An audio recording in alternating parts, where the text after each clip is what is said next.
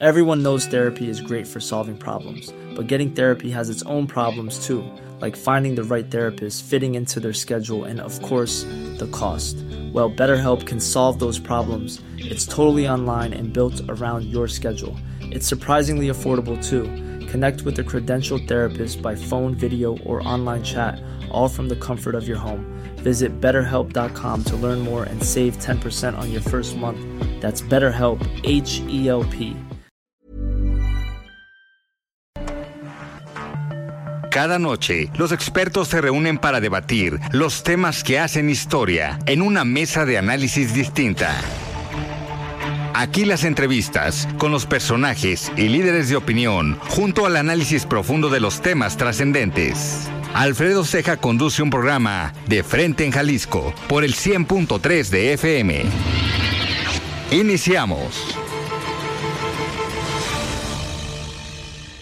Hola, ¿qué tal? Muy buenas noches. Bienvenidos a una emisión más de De Frente en Jalisco, aquí en Heraldo Radio Jalisco. Hoy jueves 30 de marzo quiero agradecer como todos los días en los controles técnicos a Antonio Luna y a Ramón Luna, en la producción y redacción de este espacio a Ricardo Gómez y recordarles nuestro número de WhatsApp para que se comuniquen con nosotros el 3330 1779 66. El día de hoy vamos a tener esta mesa de análisis de los jueves con Iván Arrazola.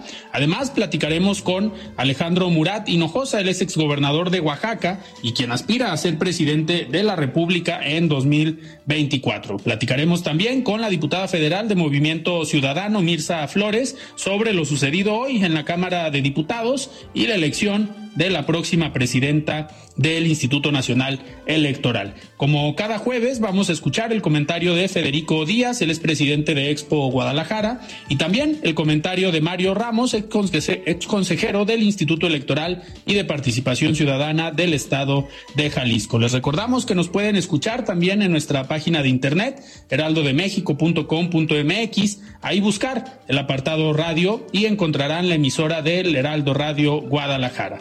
También nos pueden escuchar a través de iHeartRadio en el 100.3 de FM. Y les recordamos nuestras redes sociales para que se comuniquen con nosotros. En Twitter me encuentran como Alfredo Ceja R y en Facebook como Alfredo Ceja. Y también ya tenemos el podcast de De Frente en Jalisco para que escuchen todas las entrevistas de aquí de el programa.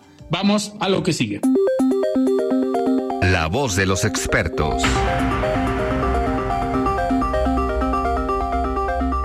Hola Alfredo, muy buenas noches. Un saludo de ti a todo el auditorio del Heraldo Radio. Muchas gracias.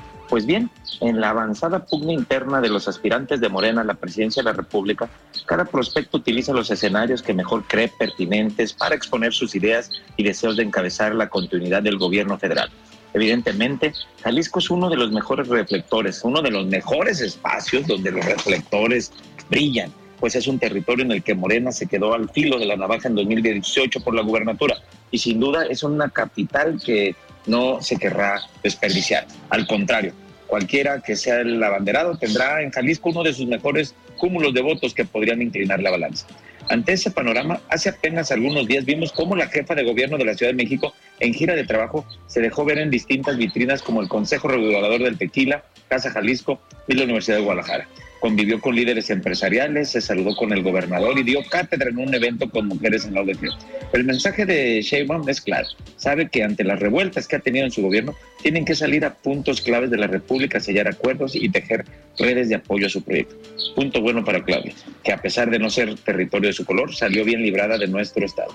En otra esquina y en un vuelco inesperado generado por la tragedia de los migrantes en Ciudad Juárez, Marcelo Brad y Adán Augusto pusieron pausa en su discurso de campaña y se han visto en en señalamientos por la presunta responsabilidad en este lamentable hecho. Mañana, Marcelo Brad tendrá su oportunidad de visitar Jalisco y medirse a ver qué tan alta quedó la vara con Claudia.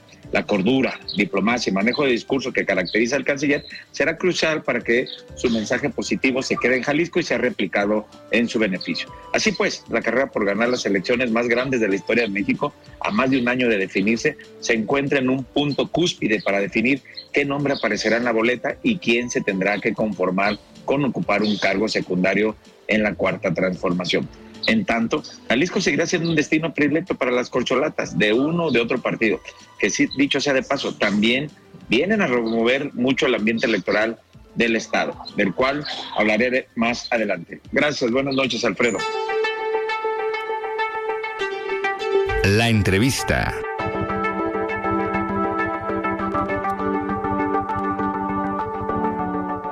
Muy bien, arrancamos esta entrevista aquí en De Frente en Jalisco. Me da muchísimo gusto platicar el día de hoy con Alejandro Murat Hinojosa, que estuvo hoy en Guadalajara en una plática en Cámara de Comercio con la agrupación político nacional Confío en México, que preside Salvador Cosío Gaona. Alejandro, bienvenido a Guadalajara. Esta es tu casa y me gustaría iniciar con una pregunta que seguramente te hacen muy seguido.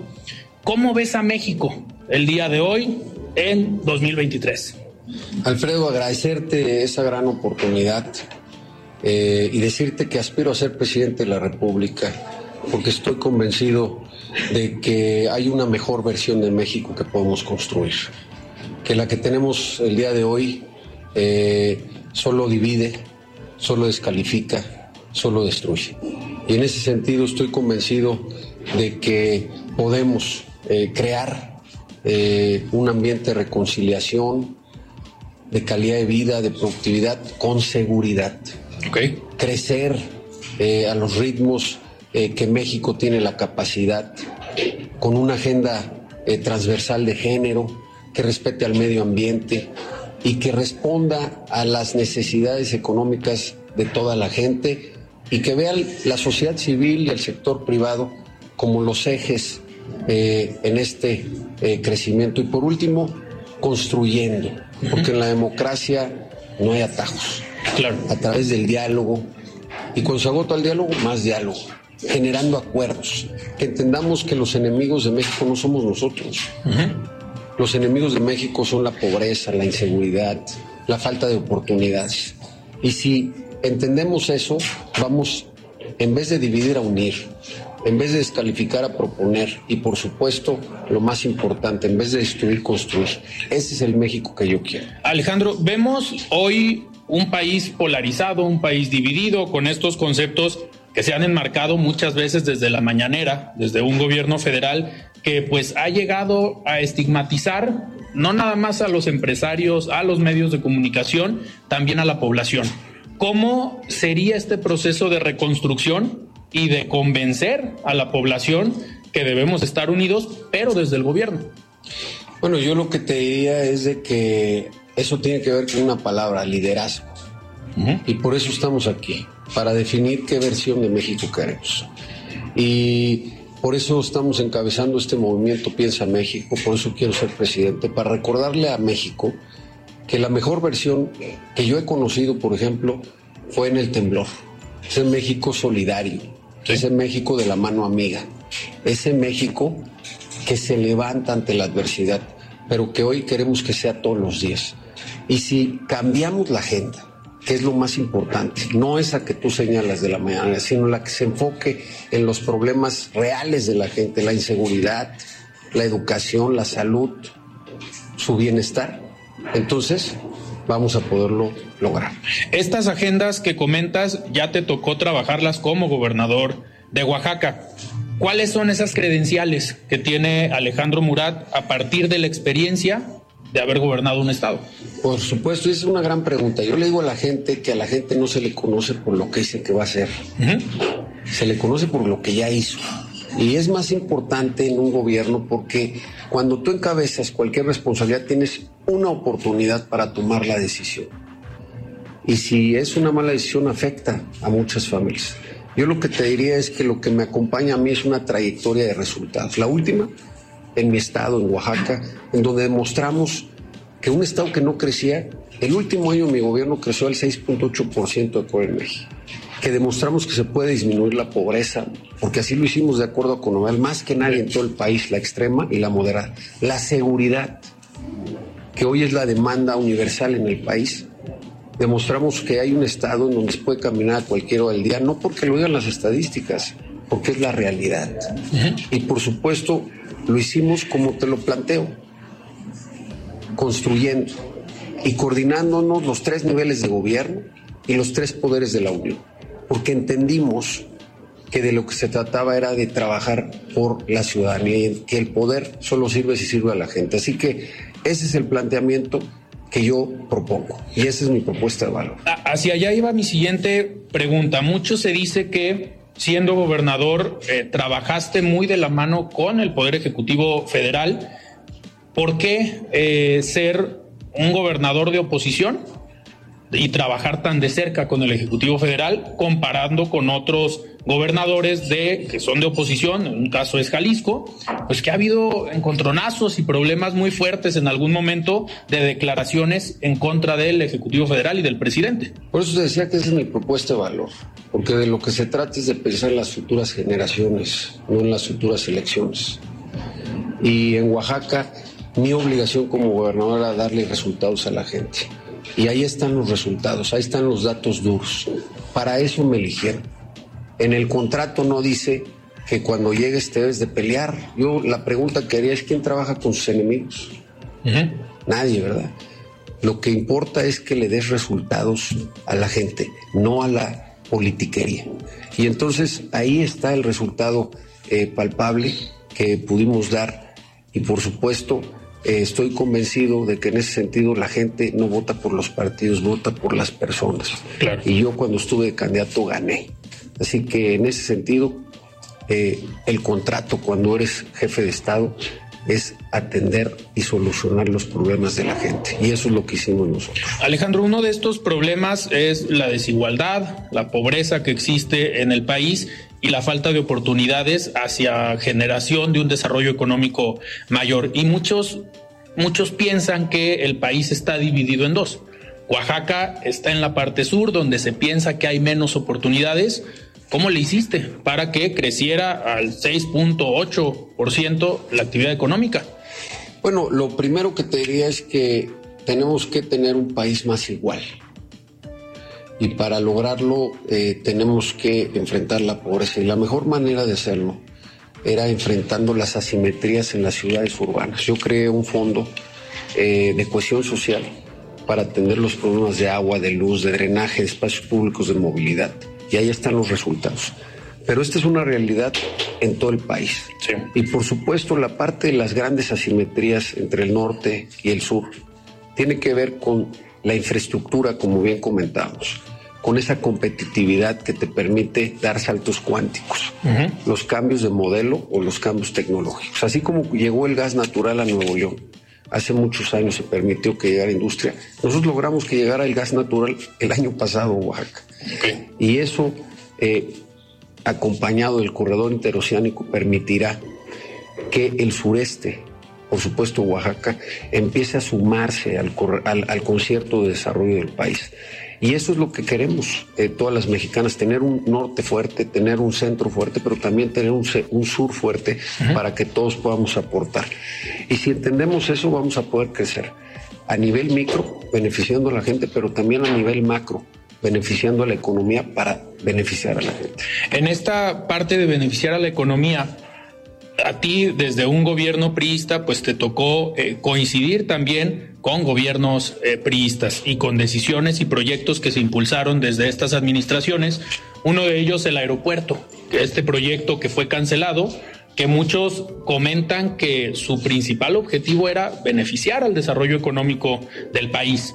En este sentido, ¿cuál es tu opinión de que se haya cancelado un proyecto como el aeropuerto en la Ciudad de México? Un gran ejemplo eh, de la ejecución. Yo por eso le digo a la gente eh, que tenemos que evaluar quién sí puede y quién no. Primero hay que considerar que en 18 años no se hizo ese aeropuerto. Y claramente todos queríamos el aeropuerto Norman Foster. La pregunta es cuál es el costo país de tener hoy otro aeropuerto que no acaba de arrancar. Así es. Un aeropuerto que en el 2024 tendremos que decidir si le vamos a seguir metiendo dinero bueno al malo, si es que técnicamente no tiene viabilidad. Y si no la tiene, pues se va a tener que eh, pues regresar a la idea original. Yo por eso hoy planteo que cuando evaluemos a los perfiles, evaluemos gente que sí puede dar resultados. Porque así como este aeropuerto, habría que preguntarse cuántas obras inconclusas, abandonadas, hay en todo el país. Y el reto en la política, igual que en la vida, no es el diagnóstico, es la ejecución. Claro. Hace algunas semanas estuvo en este mismo eh, foro el presidente nacional del PRI, Alejandro Moreno, y llamaba la atención una, eh, una plática, un comentario que hizo sobre la posibilidad de que personajes que vienen de la sociedad civil o del sector empresarial pudieran encabezar esta gran alianza. Y él lo que decía es, necesitamos alguien que sepa gobernar, que ya haya gobernado y que tenga experiencia. Coincides también en esa parte en quien tiene que encabezar el proyecto, sea alguien con experiencia que ya haya gobernado y, aunado a esto, sumar a la sociedad civil para cada uno de los proyectos. yo lo que planteo es que la sociedad se decante por una candidata o un candidato. Y eso tiene que ver con un proceso abierto de elección. No es lo que opinamos nosotros, es lo que la gente esté eh, lista para apoyar. Sí estoy convencido de que cualquier perfil que llegue eh, es deseable, ¿no? Que demuestre que ha dado resultados en el sector privado o en el sector público, no importa, porque la vida se mide así. Eh, pero al final no es lo que opine un candidato, una candidata o un partido, es la capacidad eh, para generar confianza a la sociedad y que esa sociedad abrace el proyecto y lo más importante, abrace a esa candidata, a ese candidato para que sea su campeón o campeón. Y si lo hacemos así, vamos a ganar. Hoy buscas encabezar este proyecto y eres un militante priista, reconocido, has gobernado, pero ¿cómo ves al PRI hoy en 2023? Lo veo sólido, lo, veo fuerte. Eh, yo te diría de que por eso estamos aquí, para eh, presentar esa versión del PRI eh, que sabe dar resultados, que sabe rendir cuentas y que está listo para mover a México. Y yo te diría que por eso Alejandro Murat ha levantado la mano. Y en ese sentido queremos hacer equipo con todas y con todos empezando por la sociedad civil. También tengo que reconocer que hoy la gente vota más por la persona, no por el partido. Y creo que esa es una gran oportunidad para hacer un gran movimiento a favor de México. Y los conflictos internos en el PRI, digo, hace un mes y medio salió, circuló una foto entre el dirigente Alejandro Moreno y el entonces coordinador de senadores Miguel Ángel Osorio Chong diciendo, vamos con unidad, dieron una rueda de prensa y hace una semana le quitan la coordinación de senadores, renuncia. Hay una división en el Partido Revolucionario Institucional. Lo que eh, hay es un partido vivo, pero que está claro de que para poder recuperar a México tenemos que ir unidos con la sociedad civil. Una cosa son eh, las eh, pues, diferencias personales que puede haber, pero otra tiene que ver con el proyecto mayor. Y yo lo que te diría es de que hay un partido eh, a nivel nacional vivo que está listo para acompañar a una gran campeona, a un gran campeón, para eh, que gane México. ¿Has platicado en los últimos días con estos dos actores, con Alejandro Moreno, con Miguel Ángel Osorio Chong? Mira, yo he estado ocupado en este, pues, acercarme a la gente, en estar con la sociedad civil y lo demás se va a decantar solito, porque lo que te puedo asegurar es de que el PRI tiene la madurez, primero para definir una candidata y un candidato, competir en la alianza, pero lo más importante, salir a convencer a la gente, a la sociedad y construir un proyecto ganador con todas y con todas, con todas y con todos, porque de eso es de lo que se trata. ¿Y cuál es tu visión de la alianza PRI-PAN-PRD? ¿Tiene fuerza rumbo al 24? Has platicado y has acordado o ya eh, tienes avances con las dirigencias del PAN y del PRD? Mira, en la democracia se gana con votos. Así que todas las alianzas con todos los partidos son fundamentales, pero especialmente con la sociedad civil. Y por supuesto que las pláticas que ha tenido mi partido con el PRD, con el PAN y con las diferentes organizaciones de la sociedad civil, yo las respaldo. Y es la mejor oportunidad eh, para cambiar a México. Muchos actores del priismo y de la alianza PAN-PRD mencionan la necesidad de que Movimiento Ciudadano se sume a esta gran alianza, a este gran proyecto. ¿Cuál es tu postura alrededor de Movimiento Ciudadano? Como lo dije, eh, tenemos que sumar a todas y a todos, es lo deseable. Me parece que mientras más votos podamos tener, mientras más organizaciones políticas, partidos, y organizaciones sociales eh, se vuelquen eh, para este gran movimiento, gana México. Así que eso lo tendrá que decir Movimiento Ciudadano, pero nosotros no vamos a dejar de trabajar para convencer a la gente que vota por Movimiento Ciudadano. Ok. ¿Alguien que influye mucho en esta decisión? Digo, sabemos que en Movimiento Ciudadano, por un lado está el coordinador nacional, Dante Delgado, pero por otro lado está el gobernador de Jalisco, Enrique Alfaro. ¿Has tenido pláticas con el gobernador? Que al final pareciera que es la fuerza que genera estos votos, porque Jalisco y Nuevo León han dado esta fuerza en las últimas elecciones. Primero decirte que el gobernador es mi amigo, eh, que ha llevado a cabo una gestión muy exitosa a favor de Jalisco y le deseo lo mejor. Eh, y por supuesto que hemos platicado y yo sé que él es un hombre que está atento a los procesos y procedimientos, pero bueno, no se ha este, eh, pronunciado y nosotros seguiremos trabajando este, para convencer y para sumar a él y a todos los demás. Pero pues el último voto lo, lo, decidirá él. Nosotros mientras trabajaremos a favor de la gente. Alejandro, y en este, a ver, en este caminar rumbo al 24 ya estás recorriendo el país, tienes un proyecto, pero me llamó la atención en la plática que dabas en la mañana la conformación de tu gabinete. Porque muchos pensamos, digo, ahorita vemos los resultados que prefirieron lealtad frente a la experiencia y frente a la honestidad eh, ¿cómo conformarías tu gabinete? ¿Priistas, panistas, perredistas o también estaría la sociedad civil? Sí, a ver, tienen que estar los mejores perfiles. Y yo te diría que es un equilibrio, ¿no? Eh, por un lado, de capacidad y por el otro lado, de lealtad a México, de lealtad al proyecto. Eh, para poder realmente dar ese extra, porque la diferencia en la vida no solo es el talento, es el corazón, es la pasión. Eh, por un proyecto. Y por eso yo planteaba que hubiera un comité en donde participaran eh, los diferentes sectores organizados del país, para que los perfiles que lleguen sean perfiles que también se entiendan. Hay que tener claro que los grandes campeonatos los ganan los equipos, ¿no? A los que les gusta el fútbol, pues hay que ver ahí al, al Paris Saint Germain, que tiene grandes perfiles, pero no trabajan en equipo y no ganan una. Entonces, lo que queremos es sí a los mejores, pero también que sepan trabajar en equipo para ganar esos campeonatos. Y, a ver, mencionabas también el tema de la seguridad. Hoy México está sumido en una ola de inseguridad. En Oaxaca diste resultados a nivel nacional. ¿Cuál sería ese proyecto para lograr bajar los índices de inseguridad que han pasado partidos de diferentes colores, han cambiado supuestamente estrategias, pero los índices ahí siguen? Mi planteamiento es puntual.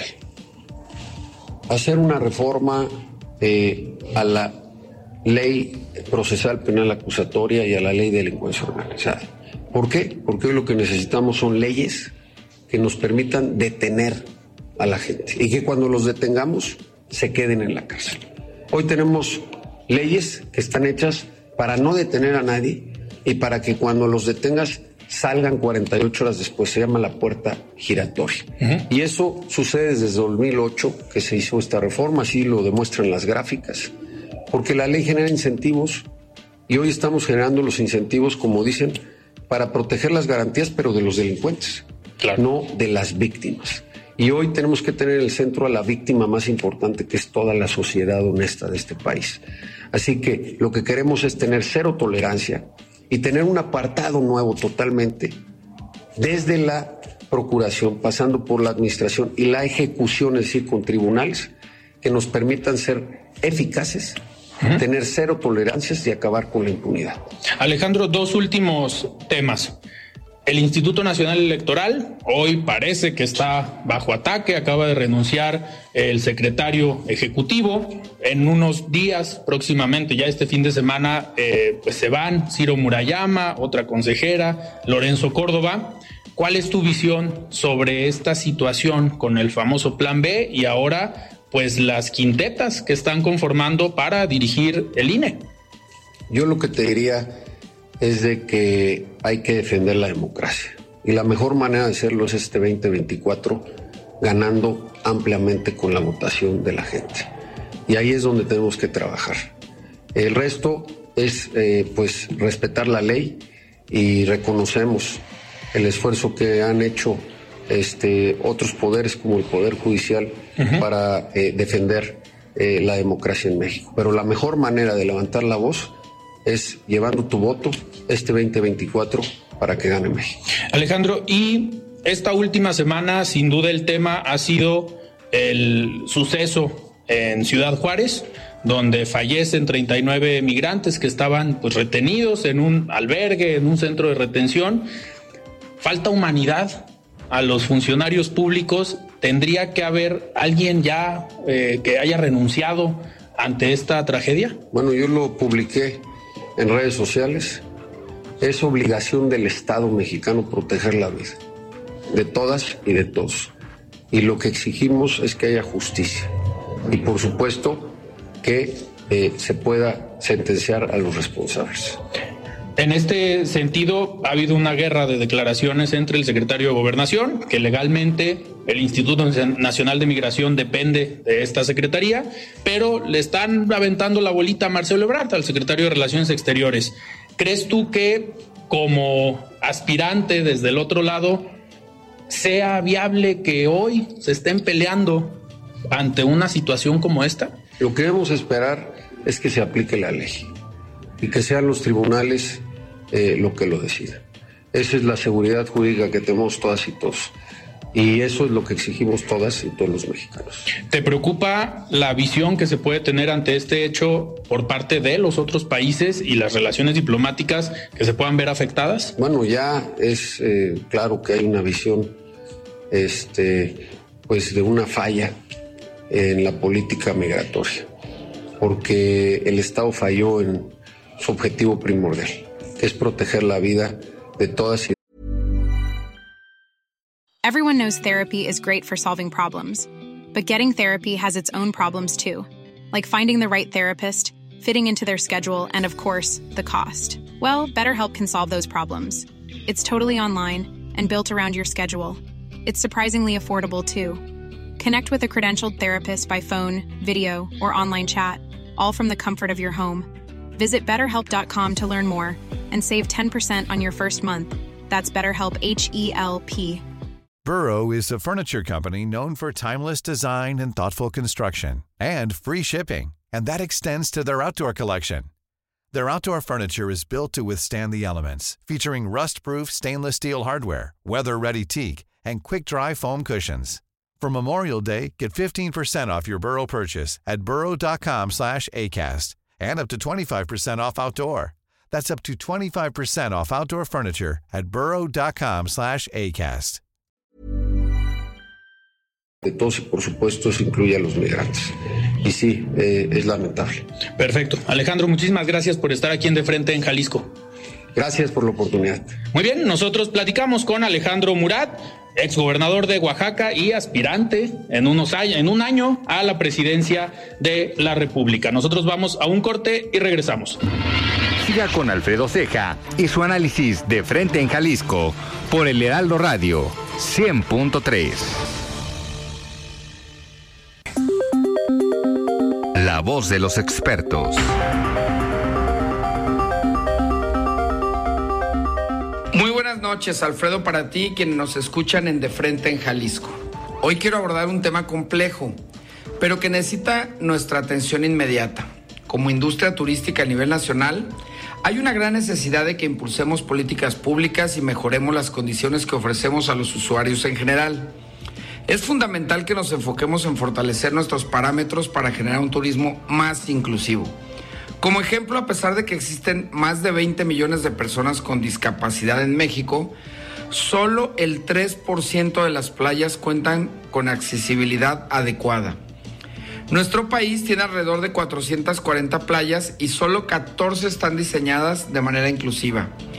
Algunas de las adecuaciones que han realizado estos destinos son guías de ubicación táctil en braille, sillas anfibias para facilitar que personas con discapacidad motriz puedan entrar al agua, hoteles y restaurantes sin barreras físicas o zonas de palapas con rampas. Sin embargo, aún queda mucho por hacer en los espacios más transitados y en los que todos los turistas necesitan facilidades o información. Los esfuerzos de la industria turística y de entretenimiento deben enfocarse en construir espacios que sean comunes y adecuados para todas y todos. El primer paso es hacernos conscientes como sociedad sobre los lugares en los que nos movemos durante nuestras vacaciones y cómo estos pueden ser poco accesibles para personas con discapacidad.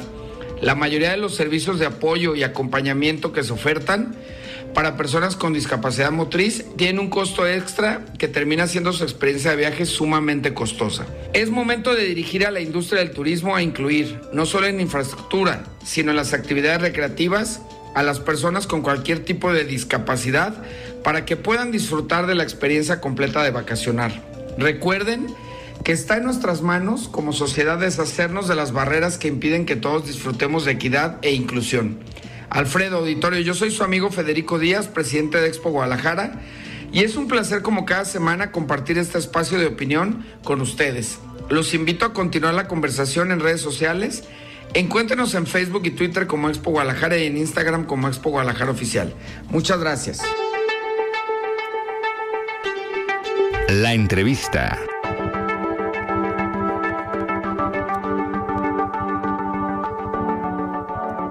Muy bien, estamos de regreso aquí en De Frente en Jalisco y me da muchísimo gusto arrancar esta mesa de análisis de todos los jueves con Iván Arrazola. Estimado Iván, ¿cómo estás? Buenas noches. Hola Alfredo, buenas noches, muy bien. Muchísimas gracias y me da muchísimo gusto eh, poder platicar el día de hoy con la diputada federal de Movimiento Ciudadano, Mirza Flores. Estimada Mirza, ¿cómo estás? Buenas noches. Alfredo, ¿cómo estás? Muy buenas noches, un saludo a Iván, pero sobre todo a tu muy apreciable público. Muchísimas gracias. Mirza, la intención de platicar contigo el día de hoy, pues obviamente han sido días complejos en, los, las últimas semanas por la decisión que está a punto de tomarse, ya sea el día de hoy más tarde o el día de mañana, eh, en lo referente al INE. ¿Por qué es trascendental? Porque al parecer pues está de por medio la democracia de nuestro país, o al menos una parte con la parte eh, electoral. Yo le escribía el día de ayer en una columna que el INE está en riesgo por dos temas. Uno, la renuncia del secretario ejecutivo del Mundo Jacobo, alguien que tenía experiencia en estos temas, y dos, por quien puede llegar al frente del organismo que garantiza las elecciones eh, libres, secretas y objetivas, obviamente. ¿Cómo están viendo desde el grupo parlamentario de Movimiento Ciudadano? Tú eres la vicecoordinadora de la bancada. ¿Cómo ven este tema? ¿Cómo van las negociaciones? ¿Qué se ha avanzado? Mira, para contextualizar a tu público que no traigan el día a día, participaron en un examen, en una convocatoria, más de 600 personas de todo el país al final hubo una primera eliminatoria por calificación, que fueron 200, 200 eh, personas que eh, habían aprobado el examen.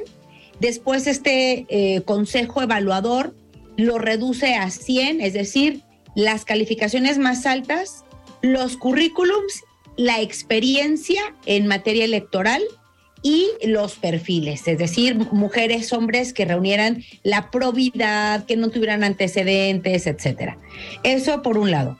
Por el otro, ya de 200 queda 100 y hoy se conforman, eh, podemos guardar las famosas quintetas. Se conforman las, las famosas quintetas, cuatro quintetas. Cada una de las quintetas contiene cinco perfiles.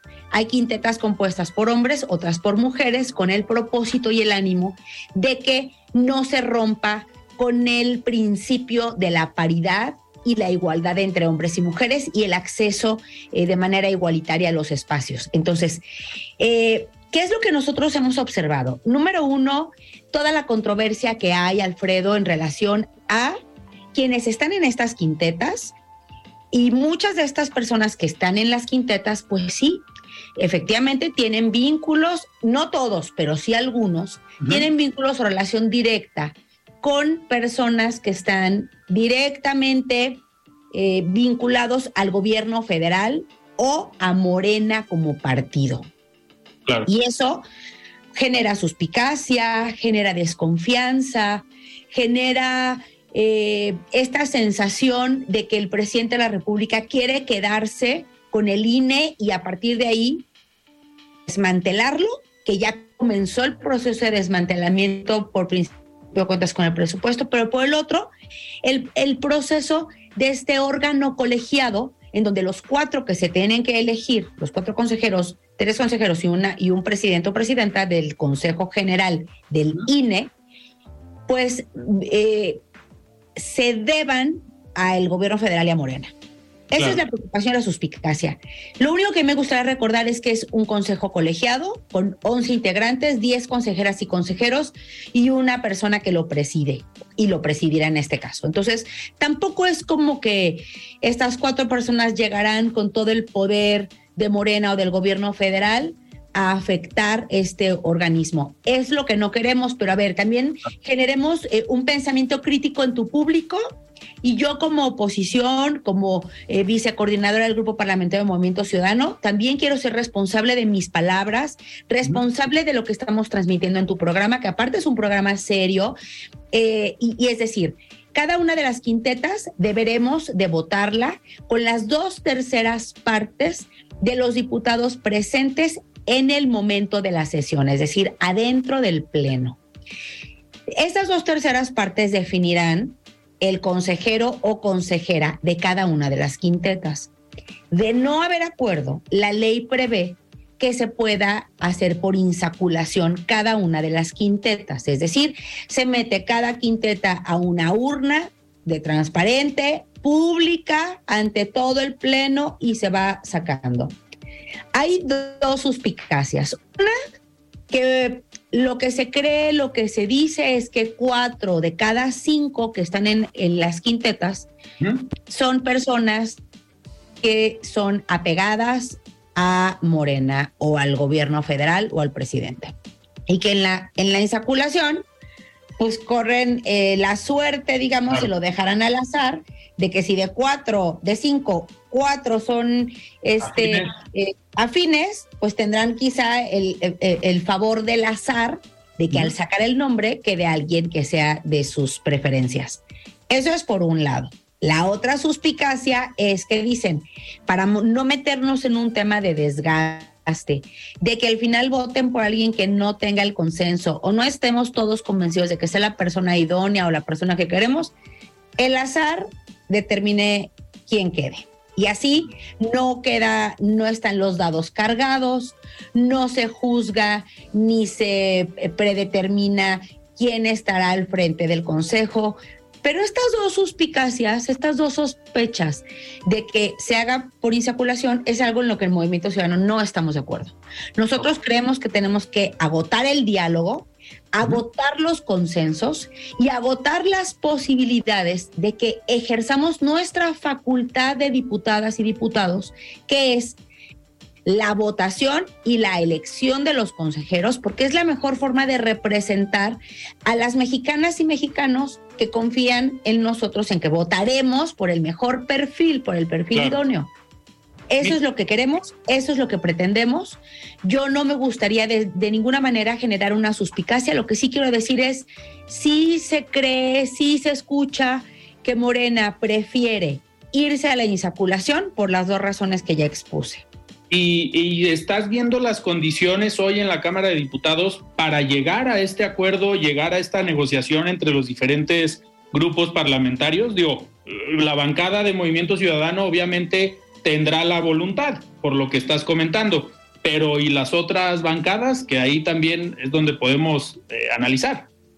A ver, el día de ayer tuvimos la Junta de Coordinación Política, que es el órgano máximo de la Cámara de Diputados, en donde lo representamos coordinadores y vicecoordinadores de, cada grupo parlamentario, y ahí lo que se dijo fue que todos estamos a favor de la discusión, del diálogo, del consenso y entonces eh, eh, votar. Pero claro, eso es lo que se dice.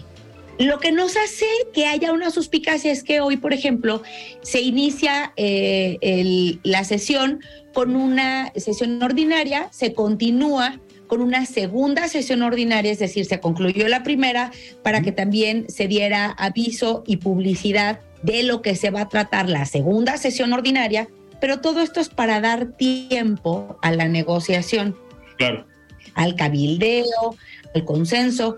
Y en esta segunda sesión en la que estamos en este momento presentes se están votando dictámenes constitucionales también. Estos dictámenes constitucionales no todos llevan el absoluto consenso.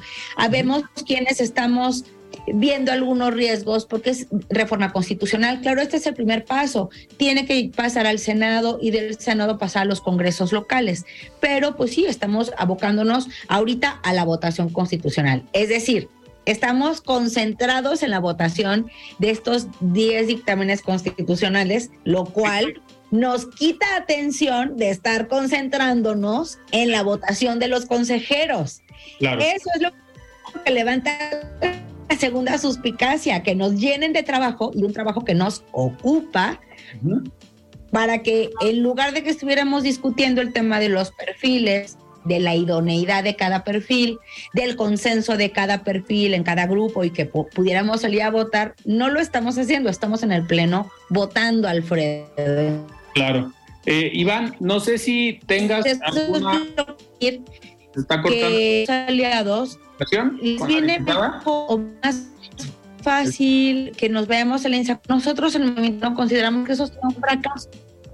Mande, mande.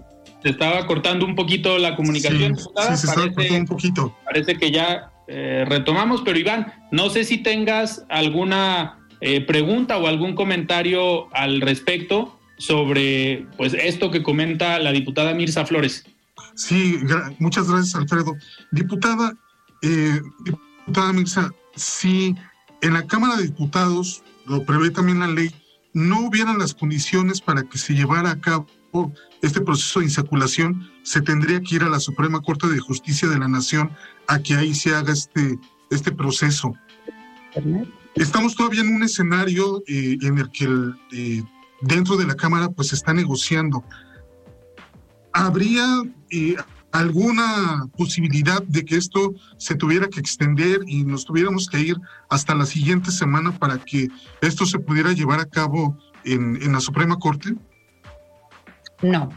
Se pretende que el día de hoy se, tome el acuerdo antes de las 12 de la noche, como lo establece la Constitución. Y de no ser así, continuaríamos mañana con la sesión pero no puede pasar de mañana. Es decir, está previsto y ya estamos citados a una sesión mañana.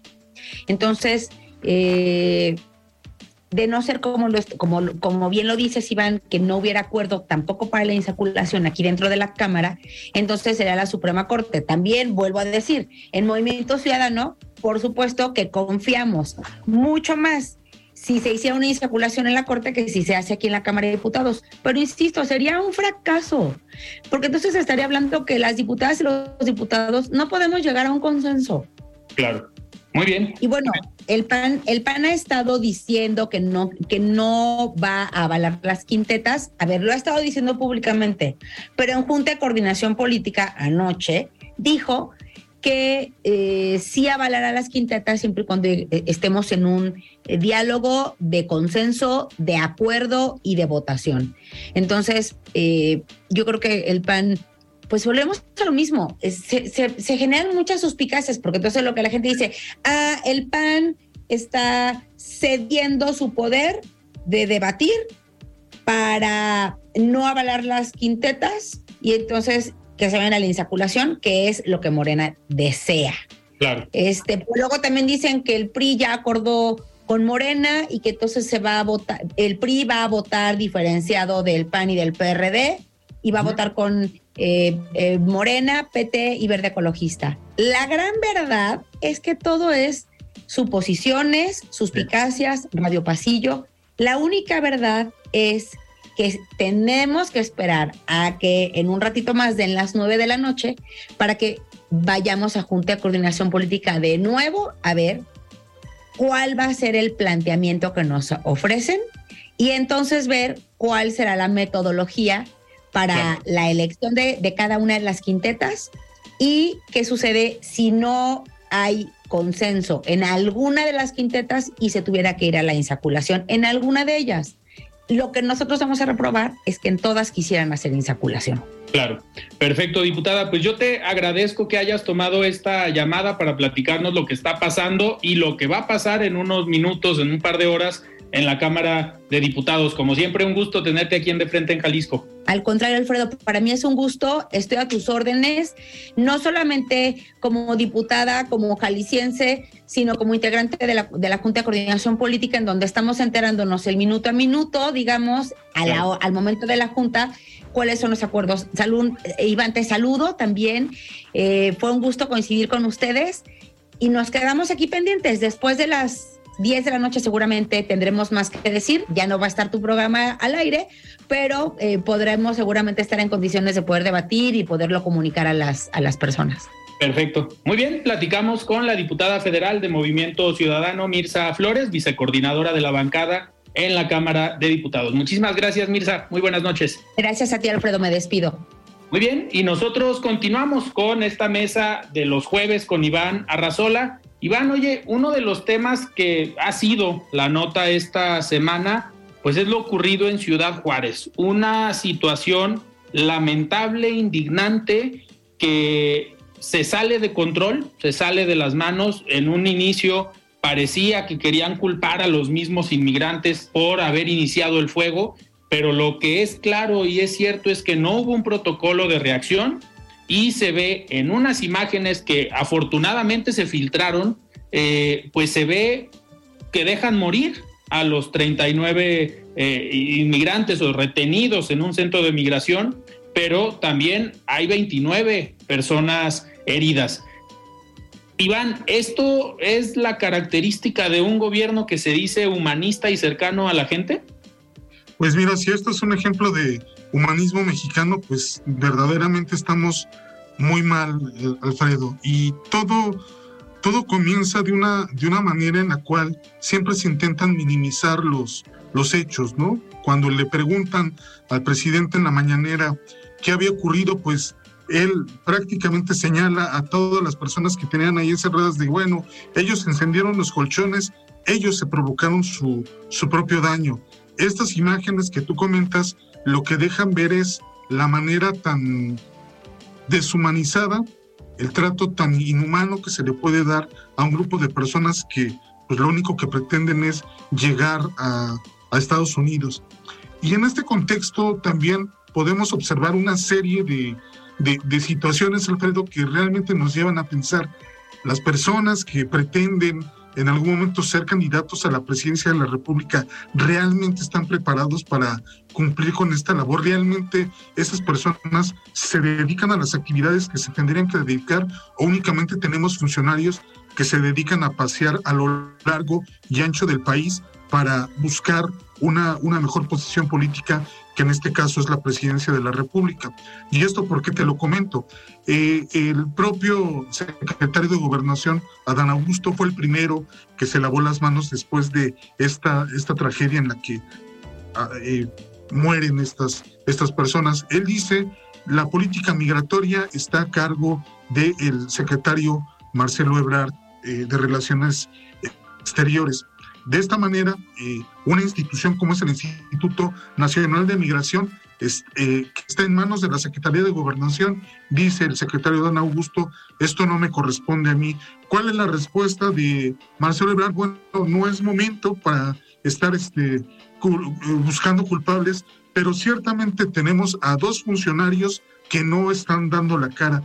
Y lo más lamentable me parece de cómo se está manejando toda esta situación, Alfredo, es que vemos, por ejemplo, ayer a la secretaria de Seguridad Ciudadana que salen a tratar un poco de acotar el problema y decir, tenemos a ocho, nueve custodios que son los responsables de esta tragedia que ocurrió, cuando verdaderamente aquí en lo que se tiene que pensar es, hay una política migratoria en este país que no está funcionando y simplemente buscar chivos expiatorios para un, lo que ya se puede catalogar como un asesinato no es suficiente, ¿no? Esto no, no es justicia, esto no es eficiencia y me, y me parece que si el gobierno mexicano no es capaz de, de dimensionar la tragedia, no es capaz de pensar qué se puede hacer a partir de esto que ha ocurrido, porque además no es la primera vez, Alfredo. Eh, han ocurrido, por ejemplo, en el sureste del país, volcaduras de camiones donde van gran cantidad de, migrantes, o lo que pasó con un eh, tráiler en, en, Texas donde murieron más de 50 personas. Es un trato, pues, como tú lo comentabas al inicio, esto de humanismo no tiene nada. Hace el, día de hoy publiqué una columna en el Heraldo de México que invito a, los radioescuchas a que la puedan leer en mis redes sociales. Y comentaba que al final pues se está tratando de minimizar esta situación, se está buscando eh, politizar, pareciera que los secretarios están más preocupados por la aspiración eh, presidencial, pero a ver, no puede ser que no haya eh, responsables de alto nivel por congruencia, por decencia y por vergüenza. Yo creo que al menos el director del Instituto Nacional de Migración a nivel nacional, no nada más el de Chihuahua, tendrían que estar pidiendo licencia o renunciando a su cargo. Digo, al parecer ya aceptó o están comentando que quien dijo que no se abrieran las puertas fue el representante del Instituto Nacional de Migración en el estado de Chihuahua. Entonces, de este tipo de situaciones, Iván, pues no le pueden echar la culpa a los gobiernos anteriores, ahora sí que es resultado de esta administración, de la falta de protocolos, de la falta de orden y de manejo. Nos podemos cuestionar por qué había una empresa de seguridad privada que resulta que parece que es del cónsul honorario de Nicaragua en México. Eh, ¿Por qué cuidando una institución eh, privada, eh, digamos, el lugar de una institución pública. Y por otro lado, pues pareciera que no hay una política migratoria, esto no estaría pasando si no estuviéramos eh, cediendo al poder y a la presión de parte del gobierno de Estados Unidos desde que Donald Trump era presidente y que en su momento pues obligó a México a tomar estas, estas malas decisiones y que no hay una negociación, no hay una plática con el gobierno de Estados Unidos y mucho menos con los gobiernos eh, centroamericanos. Iván, ya para terminar, nos queda un minuto.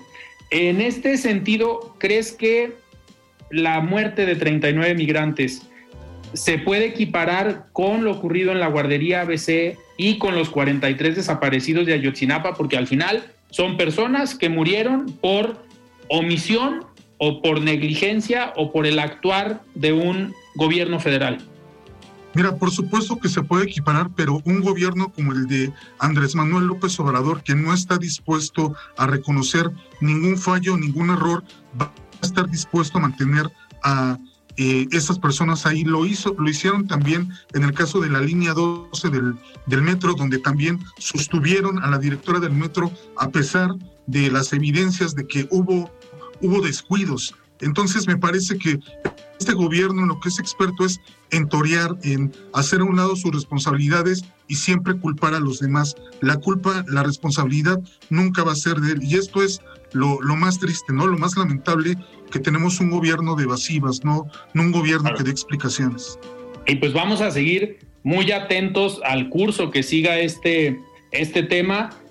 Yo creo que afortunadamente para el gobierno federal y para los funcionarios, se atraviesan las vacaciones la próxima semana, esto va a hacer que baje a lo mejor la intensidad del tema, que no se hable tanto, pero es responsabilidad también de los ciudadanos y de los medios de comunicación seguir atentos a lo que pase y que no se olvide una tragedia más en el país, como pues no se ha olvidado lo de la guardería ABC o lo de eh, los estudiantes desaparecidos en Ayotzinapa. Iván, pues muchísimas gracias por haber estado hoy aquí en De Frente en Jalisco. Se nos fue, se nos fue el tiempo. Así es, hay que estar al pendiente, hay muchas noticias muy importantes, entonces hay que informarse. Muy bien, pues nosotros nos despedimos, platicamos en este segundo bloque con la diputada Mirza Flores y esta mesa de análisis con Iván Arrazola, como todos los jueves. Yo soy Alfredo Ceja, muy buenas noches. Alfredo Ceja los espera de lunes a viernes para que junto con los expertos y líderes de opinión analicen la noticia y a sus protagonistas. Esto fue De Frente en Jalisco, otra exclusiva de El Heraldo Radio.